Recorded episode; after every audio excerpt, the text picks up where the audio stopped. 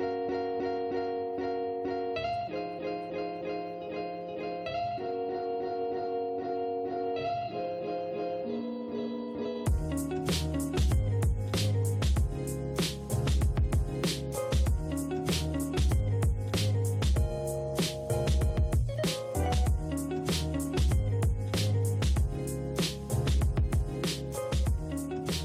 Bonjour à vous tous qui écoutez ce podcast. Depuis quelques temps, dans la mission Bécha cette semaine, nous avons décidé d'établir ce moyen de communication pour rejoindre nos paroissiens et tous ceux qui voudront bien nous écouter, évidemment. Aujourd'hui, nous commençons une nouvelle série pour euh, euh, présenter un peu les changements euh, pastoraux que nous mettons en place dans nos milieux paroissiaux. Cette série qui va s'appeler Renouveler, pas encore. Je commence en me présentant. Je suis l'abbé Alex Cordoni. Je suis dans la mission Bécha cette chemin depuis deux ans.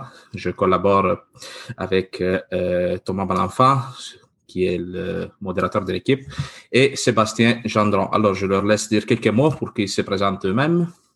Alors, euh, Sébastien Gendron, euh, je suis euh, engagé depuis un an et demi maintenant dans Bellechasse et Chemin.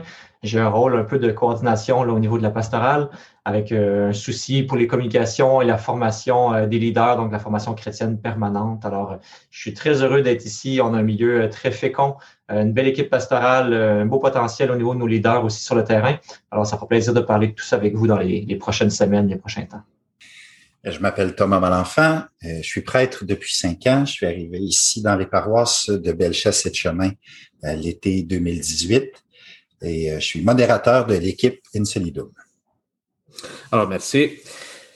comme je disais tantôt, nous souhaitons vraiment passer d'une pastorale de conservation à une pastorale d'évangélisation. Nous avons prié pour cela. Nous avons aussi essayé d'épuiser de l'inspiration hein, dans d'autres expériences que nous avons vues autour de nous, d'autres expériences d'église qui ont porté des fruits. Euh, surtout Sébastien, je pense que tu as été plus en contact avec cela. Tu peux nous dire un peu de quoi il s'agit? Ben, C'est-à-dire que j'ai bouquiné un peu comme tout le monde dans, différentes euh, sources. Euh, ici au Québec, les principales qu'on connaît en particulier, c'est Divine Renovation à Halifax, à la paroisse Sainte-Bénédicte. Et on a aussi une référence à The Rebuild aussi aux États-Unis. c'est des milieux qui se sont renouvelés, qui ont vraiment pris le taureau par les cornes, si on peut dire, qui ont vraiment pris des moyens forts pour changer la mentalité, changer les pratiques euh, toutefois, c'est des milieux quand même anglo-saxons, si on peut dire. Et une grosse particularité de ces deux milieux en particulier, c'est qu'ils sont centrés sur un seul lieu de culte. Donc, le pasteur et son équipe peuvent s'adresser directement à leurs paroissiens toutes les semaines, à leur messe du dimanche. Ils peuvent aussi aménager le lieu où ils font la messe de la manière euh, qui leur convient pour accueillir différents groupes cibles, des familles, des gens seuls et tout ça. Donc, ils ont vraiment une espèce de, de centralisation qui permet une grande versatilité, une grande adaptabilité euh, en fonction de ce qu'ils veulent accomplir. Nous, notre grosse particularité ici dans Bellechasse et Chemin et de plus en plus partout au Québec, c'est la multiplicité des lieux de culte avec euh, un écartèlement, si je peux dire, au niveau pastoral entre euh, le, peu de ministres et d'agents de, mandatés aussi pour couvrir ce territoire. Donc, nous, ici, dans Bellechasse et Chemin, on a 29 communautés locales réparties sur trois paroisses regroupées. Donc, c'est un gros défi tant au niveau des communications qu'au niveau euh, pastoral. De, on veut une pastorale de proximité, mais en même temps, comment développer cette pastorale de proximité quand on, est euh, euh, très peu présent physiquement, en fait, sur les différents lieux qu'on pour lesquels on a une responsabilité. Donc, dans ce podcast, on va parfois s'inspirer de principes qui sont dans ces livres. Il y, a, il y a beaucoup de bonnes choses dont on peut tirer profit, mais on peut jamais faire du copier-coller finalement parce que chaque paroisse aussi et chaque milieu est différent. Donc, euh, ça demande euh, à la fois euh, d'avoir du respect pour ce qui nous précède et en même temps une créativité et une dose d'originalité à chaque fois pour faire du neuf selon les contextes, les défis qui sont les nôtres. Et c'est là-dessus qu'on va se pencher justement. Qu'est-ce qui est particulier chez nous et comment on peut arriver à travailler dans ces conditions-là? À part de cela, Thomas, est-ce que tu vois d'autres raisons pour lesquelles continuer dans ce projet-là? Ben, ce podcast-là, c'est en nous obligeant, en guillemets, nous-mêmes, comme équipe, euh, à, parler, à mettre en mots l'expérience qu'on a vécue jusqu'à maintenant, les bons coups, les erreurs aussi, les cul-de-sac, là où on est rendu, en s'obligeant à le communiquer, on s'oblige aussi à, le réfléchir un peu mieux, c'est-à-dire qu'on s'oblige un peu à, préciser. Euh, Sébastien parlait de principes euh, qu'on reçoit à toutes sortes de sources, dans la parole de Dieu, dans des paroisses ailleurs, tout ça. Mais ces principes-là, ils une fois, quand on est obligé de les communiquer, on est obligé de les préciser aussi. Puis quand ils sont plus précisés, ça devient plus facile de les mettre en œuvre aussi. Fait que cette espèce de d'exercice-là qu'on se donne, c'est bien sûr, c'est un exercice de communication parce qu'on se rend compte que c'est on va en parler plus tard dans la série, c'est sûr, mais c'est pas pas pas notre point fort. De, on a beaucoup de misère en Église, dans nos milieux, euh, nous-mêmes comme équipe, on a de la misère à, à, à dire aux gens, on est rendu où, les décisions qui se prennent, ils se prennent pourquoi, tout ça. Mais alors, mais en s'obligeant à le communiquer, en plus, on s'oblige nous-mêmes à, à, à, le réfléchir plus précisément, à, affiner ces, ces, ces, ces décisions-là, à, affiner ces principes-là, ces, ces façons de fonctionner-là. Puis, dans ce sens-là, le podcast, c'est aussi un, un dialogue. C'est un dialogue entre nous trois, c'est un dialogue dans, lequel on va régulièrement inviter aussi d'autres personnes selon les, thèmes des, des épisodes. Euh, on ne se gênera pas d'inviter d'autres personnes, mais c'est un dialogue aussi avec les gens qui nous écoutent. On, espère qu'il, y qu'il va y avoir dans nos paroisses des gens qui, en écoutant ce qu'on ce qu'on raconte ici, le pourquoi, l'historique un peu de certaines façons de fonctionner, vont vont avoir des propositions, vont avoir des réactions. Puis si ça peut être ce podcast-là aussi une, occasion de, de dialogue, de, de mise en commun, puis ça permet à des gens de nous communiquer des, des choses qu'on n'avait pas vues, ben ça c'est gagnant aussi. Bien sûr, puis moi je, je, voudrais rajouter aussi que nous, dans nos paroisses de la mission Béchat cette semaine, nous avons une expérience qui dure depuis deux ans dans un grand regroupement. Alors ces grands regroupements de paroisses-là sont en train d'avoir lieu un peu partout dans le territoire du diocèse. Nous pensons que l'expérience que nous avons eue, ça peut être utile aussi de la partager à ces milieux qui sont en train de vivre euh, cette transformation actuellement. Ça peut leur être utile peut-être euh, on parle un peu des de difficultés, mais aussi des réussites que nous avons pu avoir pendant ce premier temps de, de transformation. Et encore par rapport à ça, c'est aussi une occasion de dialogue avec ces milieux-là. C'est-à-dire que si, par exemple, certains nous écoutent puis ont, euh, ont des expériences différentes de les nôtres ou ont trouvé d'autres idées ou créativités, euh, nous, on va être très heureux de pouvoir échanger avec eux parce que je pense qu'aujourd'hui, c'est une nécessité de la mission de se parler, d'être dans une communion élargie au-delà de nos secteurs pastoraux, au-delà de nos réalités locales.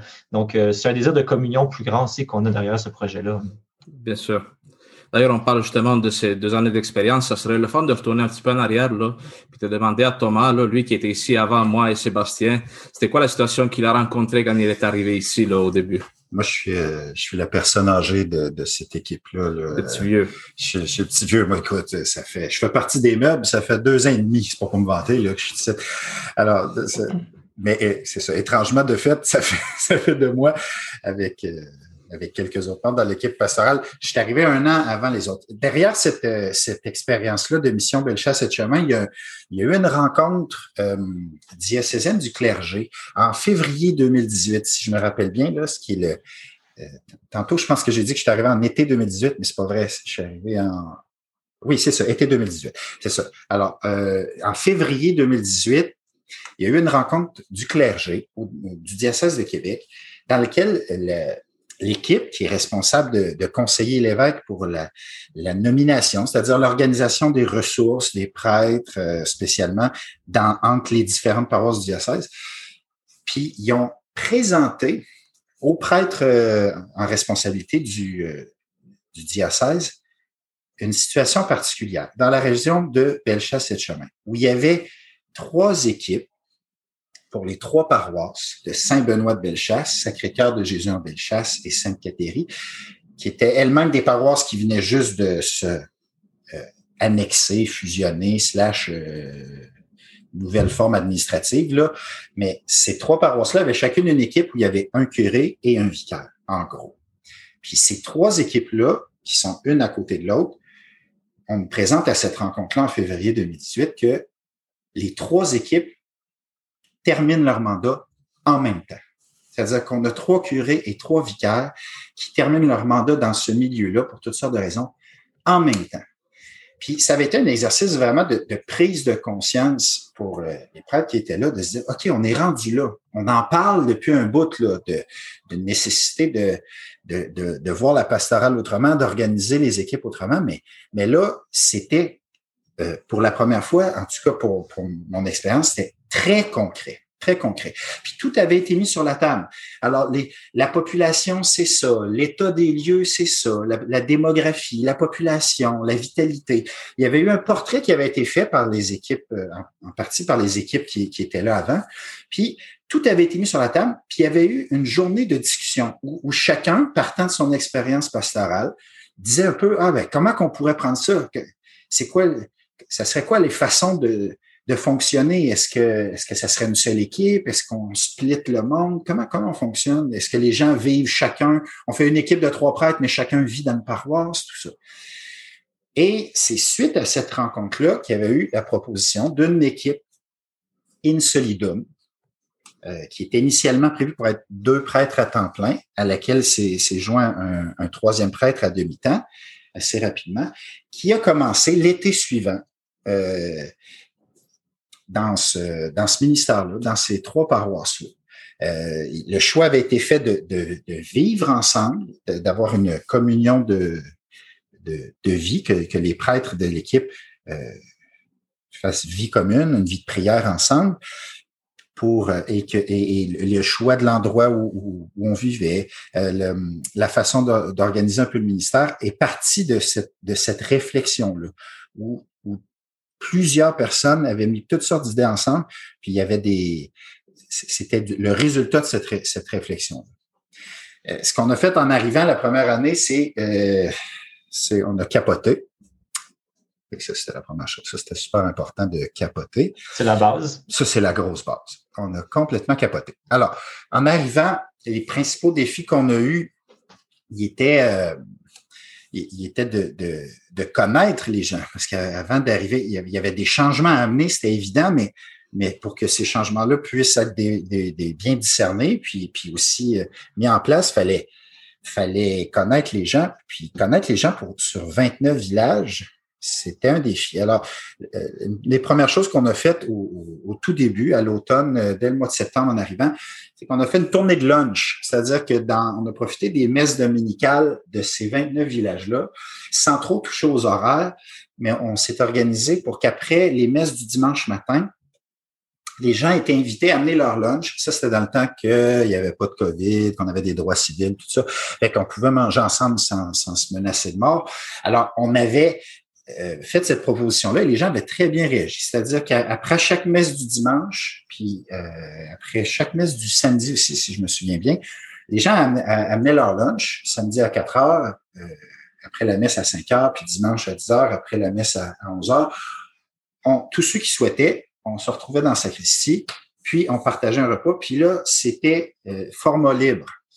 Mais ce que ça fait concrètement, c'est que chacun des membres de la nouvelle équipe pastorale fusionnée, qui venait des anciens euh, membres des trois équipes pastorales, c'est-à-dire les agents de pastorale et les intervenants et intervenantes en pastorale des trois anciennes équipes, qui étaient fusionnés avec les trois nouveaux prêtres, entre guillemets, ça c'était la nouvelle équipe pastorale, chacun des membres a eu un contact direct, fraternel, d'au moins une heure, une heure et demie avec toutes les assemblées dominicales. Ça a pris trois mois à faire ça.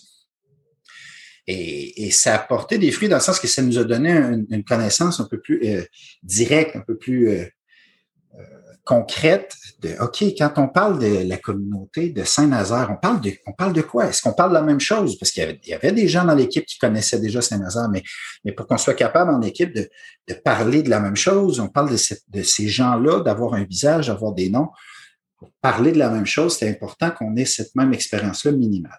Puis, c'était, c'était, c'était, ça, a été extrêmement utile, mais, mais en même temps, dans ces trois mois-là, on s'est rendu compte que la façon d'organiser les célébrations euh, n'était plus soutenable. C'est-à-dire que de continuer comme ça euh, à, couvrir les messes, la, la, façon de faire, ça a été extrêmement euh, déséquilibré. Là ça n'avait pas de bon sens de, d'essayer de, tout couvrir, tout comme avant, alors qu'on était euh, le, tiers du nombre de prêtres sur l'équipe de ce qui avait, ce qui était couvert pour, le, pour le, ce qui couvrait le même territoire euh, l'année précédente. Fait ça, ça, ça, me, ça nous a permis de goûter à, à cette proximité-là avec les gens, mais en même temps, on s'est rendu compte très rapidement, dès le premier automne, que c'était pas possible. Ce qu'il faut savoir aussi, c'est que dans cette première année-là, avant que vous arriviez, puis il y a eu un gros roulement sur l'équipe pastorale parce que cette nouvelle dynamique-là, ça permet plus euh, le même type de proximité avec les gens. Ça permet plus le même sorte de pastoral. Puis on avait en gros entre le début de la première année et les premiers mois de la deuxième année, on avait la moitié des membres de l'équipe pastorale qui étaient plus les mêmes qui, qui, qui avaient choisi de s'engager plus au niveau local dans certains cas, euh, certains membres qui, qui avaient euh, quitté l'équipe, euh, d'autres qui étaient partis à la retraite aussi et, qui, qui, ont été remplacés, pas tous, euh, pas toutes, mais, mais partiellement, ce qui fait que autour de la table, il y avait la moitié de l'équipe qui était complètement différente et tous ces changements-là se sont vécus dans cette première année. Oui, bien sûr. Évidemment, comme tu dis, au début, il a fallu faire un tour de tous les milieux pour prendre contact avec les différentes réalités. Mais comme tu l'as déjà dit, la proximité pastorale avec le monde, ça ne peut plus être la même. Et cela euh, s'est concrétisé aussi dans un horaire de messe un peu différent, auquel moi j'ai travaillé un petit peu plus peut-être. Euh, il a fallu évidemment arrêter un peu de distribuer les messes d'une manière égalitaire à tout le monde, donner la même euh, quantité de messes à tel milieu, à tel autre, aussi d'un point de vue euh, géographique, essayer de couvrir de manière égale tout le territoire. Mais plutôt, nous avons tranquillement essayé de voir quels milieux ils sont plus euh, positif face à un changement, face, face à un changement aussi de célébrer la liturgie, de vivre la messe d'une manière euh, communautaire, qui est un souci aussi pour l'évangélisation, peut-être pour de nouveaux arrivants. Alors, euh, évidemment que nous avons commencé à, nous, les prêtres de l'équipe pastorale, à être un peu plus présents dans certains milieux qui plus proactifs, je dirais, où il y a plus de, de bénévoles, plus de personnes qui s'inquiètent aussi pour l'avenir euh, euh, de l'Église et surtout de la mission évangélisatrice de, l'Église. Euh, je pense qu'il y a eu des changements aussi par rapport à l'équipe pastorale, n'est-ce pas, Sébastien? Oui, ben, en fait, ce dont on voulait parler un peu aujourd'hui, c'était les différentes mesures qu'on a prises au fil du temps pour tranquillement passer d'une pastorale classique, on va dire, où on, on, fait un peu les mêmes choses qu'on a toujours fait en entretenant les mêmes euh, patterns pour commencer tranquillement à se désenclaver de ça, puis commencer à réfléchir un peu, en prendre la hauteur pour euh, se dire si on veut devenir une, paroisse euh, missionnaire, il faut qu'on change nos façons de faire, il faut qu'on change nos mentalités, il faut qu'on change nos façons de travailler ensemble. Donc, c'est tous des sujets qu'on va traiter dans les prochaines émissions. Mais la première chose que je voudrais mentionner, ça, ça me devance. Quand je suis arrivé, c'était déjà en place. dans la première année où Thomas et les autres sont arrivés, Monseigneur Corriveau a donné un, proposer un temps de retraite avec un intervenant qui était centré autour de la parole de Dieu. Une journée sur deux, de toutes les deux journées qui servaient à préparer l'année pastorale, a été consacrée à la parole de Dieu et à la prière. Et ça, ça a vraiment marqué, je pense, l'équipe, si bien que, dans le fond, l'équipe a choisi de maintenir un temps de prière d'au moins une heure, une heure et demie à chaque rencontre du lundi matin sur un trois heures, trois heures et demie de rencontre. C'est-à-dire qu'il y a pratiquement la moitié de la rencontre qui sert à méditer la parole et à prier. Donc, euh, moi, je l'ai senti dès que je suis arrivé dans l'équipe euh, l'année d'après.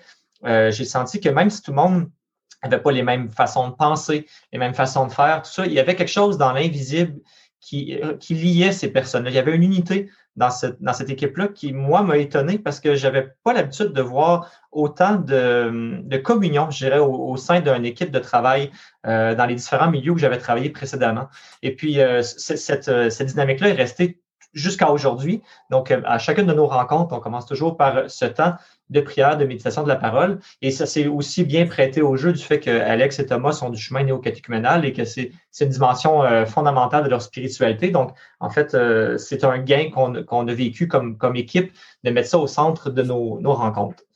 L'autre chose aussi, c'est que moi, j'ai insisté sur le fait que euh, si on veut susciter des leaders locaux qui sont forts, qui sont, si on veut les former, les accompagner, faut qu'on soit nous-mêmes aussi en, processus de formation.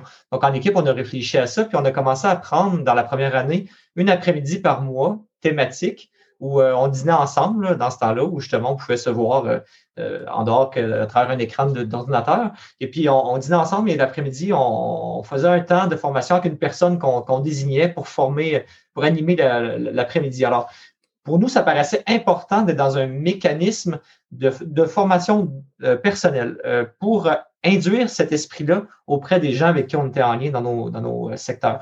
Et puis, euh, en cours de route, il y a avec le, la formation continue au diocèse, avec Jean-François Morin, on a aussi travaillé sur nos profils disques. Bon, puis on, a, on s'est donné des outils comme ça pour apprendre à se connaître puis à, mieux collaborer les uns avec les autres. on a aussi pris des temps d'évaluation de nos activités pastorales, c'est-à-dire qu'on a réalisé qu'à chaque rencontre hebdomadaire, on finissait toujours finalement par euh, abattre euh, des préoccupations, régler des problèmes, être toujours dans l'urgence finalement. Ça ne donnait pas l'occasion de, de, de, prendre la hauteur pour vraiment réfléchir plus en amont puis se donner une vision. Alors, on a commencé à prendre une avant-midi par mois, une rencontre par mois, strictement dédiée à l'évaluation de nos activités pastorales. Alors, on s'était monté un Trello, c'est une application qui nous permet d'avoir une vue d'ensemble sur nos dossiers. Ça, c'est quelque chose qu'on avait commencé à faire. Donc, s'auto-évaluer et prendre du feedback les uns des autres et commencer à voir où on veut s'en aller avec ces différents dossiers-là, où ça s'inscrit dans une dynamique d'ensemble, où finalement, c'est pas juste des casseaux, c'est des dimensions d'un même corps, d'une même réalité qui marchent ensemble. On a aussi pris des temps, une fois par mois, pour réfléchir sur notre vision on avait commencé à se dire où est-ce qu'on veut s'en aller dans un an, deux ans, trois ans? Donc, prendre des temps spécifiques pour ça en dehors de temps où on règle des problèmes. Donc, en fait, on avait sur un mois, sur quatre semaines, deux rencontres de Poutine, si on peut dire, de gestion de, préoccupations immédiates, puis deux rencontres plus de temps euh, qu'on prend pour s'attarder à des choses qui sont moins euh, urgentes, mais qui, sont, qui vont être profitables à long terme. Puis éventuellement aussi, juste avant la pandémie, quelques mois avant, on avait commencé à instaurer une pastorale hybride. Pas tant de pastorale hybride qu'une façon de fonctionner hybride, c'est-à-dire qu'on avait intégré Zoom à nos façons de, travailler en équipe. On était rendu à se dire qu'on voulait vivre une rencontre sur deux en distanciel à cause de l'énergie, des déplacements, de l'essence que ça demande, ces déplacements-là, l'argent aussi que ça implique. Puis euh, on s'était dit que, dans le fond, avec le territoire qu'on a, on devait entrer dans cette dynamique-là avec nos leaders aussi, d'apprendre à se rencontrer. Euh, ça te fait rire, hein, Ah oui, ça, c'est parce que ça, ce qu'il faut savoir, c'est que c'est Sébastien là, qui est arrivé euh, à l'automne de. Pas de c'est ça, à l'automne de l'année passée, puis qui a insisté là-dessus. Il était gossant, il faut être fonctionnel à distance, faut être fonctionnel à distance. Puis on était là, oui, oui, c'est important, mais ça presse pas. Moi, je me souviens d'avoir dit à Seb, OK, on se calme, là, ça presse pas. Puis c'est vrai que c'était logique là, à cause du gaz. Puis, il faut comprendre que notre territoire, c'est pratiquement 50 km par 150 km. Il y a des membres de l'équipe pastorale qui habitent dans, tous les coins. C'était justifié, mais ça urgeait pas que moi je pensais. Ça urgeait pas. Finalement, on était prêt quoi, Seb? En novembre, décembre à peu près? À peine, oui. Puis, quoi, deux mois plus tard, hein, je peux te dire que le jour où on est passé en confinement, ben nous autres, on a continué de fonctionner comme, comme si de rien n'était, dans le sens qu'on a pu se voir comme équipe parce qu'on, grâce à, ces pressions-là, c'est ça. Oui. Mais ça, on, aura l'occasion d'en reparler de cette importance de, de, conjuguer la présence et le virtuel. Mais de toute façon, euh, ce que je voulais dire, c'est que nous, dans le fond, avec les, territoires qu'on a, on ne travaille pas tous dans les mêmes bureaux non plus. On est tous sur des endroits physiques différents. Donc, se retrouver, se parler, c'est comme quasiment un luxe. Finalement, c'est quelque chose qu'on fait de temps en temps. Donc, c'était important de, donner plus d'occasions de se voir puis de se parler que des, rencontres où tout le monde doit se déplacer puis faire beaucoup de kilométrage pour, pour le faire. Et je termine en parlant de depuis euh, la pandémie, depuis à peu près mars 2020 euh, on a commencé un processus de vision stratégique, ça on en reparlera aussi, mais on s'est donné deux années pastorales jusqu'en 2022 pour euh, impliquer euh, des groupes partenaires, c'est-à-dire nos, principaux euh, leaders sur le terrain, les groupes qui sont les plus actifs pastoralement, pour leur faire vivre un processus de discernement de où ils en sont rendus aujourd'hui. On appelle ça le voir, leur regarder d'où on part, c'est quoi notre réalité actuelle, Ensuite, il y a une autre étape qui va être vécue l'année prochaine, qui est discerner, c'est-à-dire qui on veut rejoindre, de quelle manière on veut les rejoindre, comment on pense que l'Église peut apporter quelque chose dans leur vie de plus qu'ils n'ont pas déjà. Et puis, on va avoir un plan de match au, final de ça qui devrait arriver peut-être à Pâques 2022. Euh, Et puis, euh, ça, c'est, ça a l'air gros, mais on profite vraiment du ralentissement de la pandémie pour, pour vivre ce processus-là. C'est vraiment providentiel. Et là, c'est là que le virtuel est fondamental parce que ça nous permet d'avoir des rencontres à chaque semaine avec des groupes de 20, 25, 30 personnes euh, en visioconférence. Et donc, euh, on a hâte de voir les fruits de ce processus-là. Mais déjà, on voit que les gens commencent à bouger. On voit que les gens commencent à comprendre qu'on change de modalité. Et euh, ça, ce serait intéressant vraiment d'en discuter une autre fois le plus en détail. Bien, merci Sébastien. Alors, je pense que la table est mise pour se lancer dans cette nouvelle série. Dans les prochains épisodes, nous allons aborder différents thèmes euh, le premier de ces thèmes-là, ça va être quels sont les principes fondamentaux qui sont à la base de toute notre action pastorale? nous allons parler aussi des sacrements, comment on essaye, nous, dans nos paroisses, de donner une vision plus évangélisatrice des sacrements. Il sera important aussi de s'arrêter sur le numérique. Nous vivons notre mission dans un territoire qui est très très large, très étendu. Les personnes sont éparpillées un peu.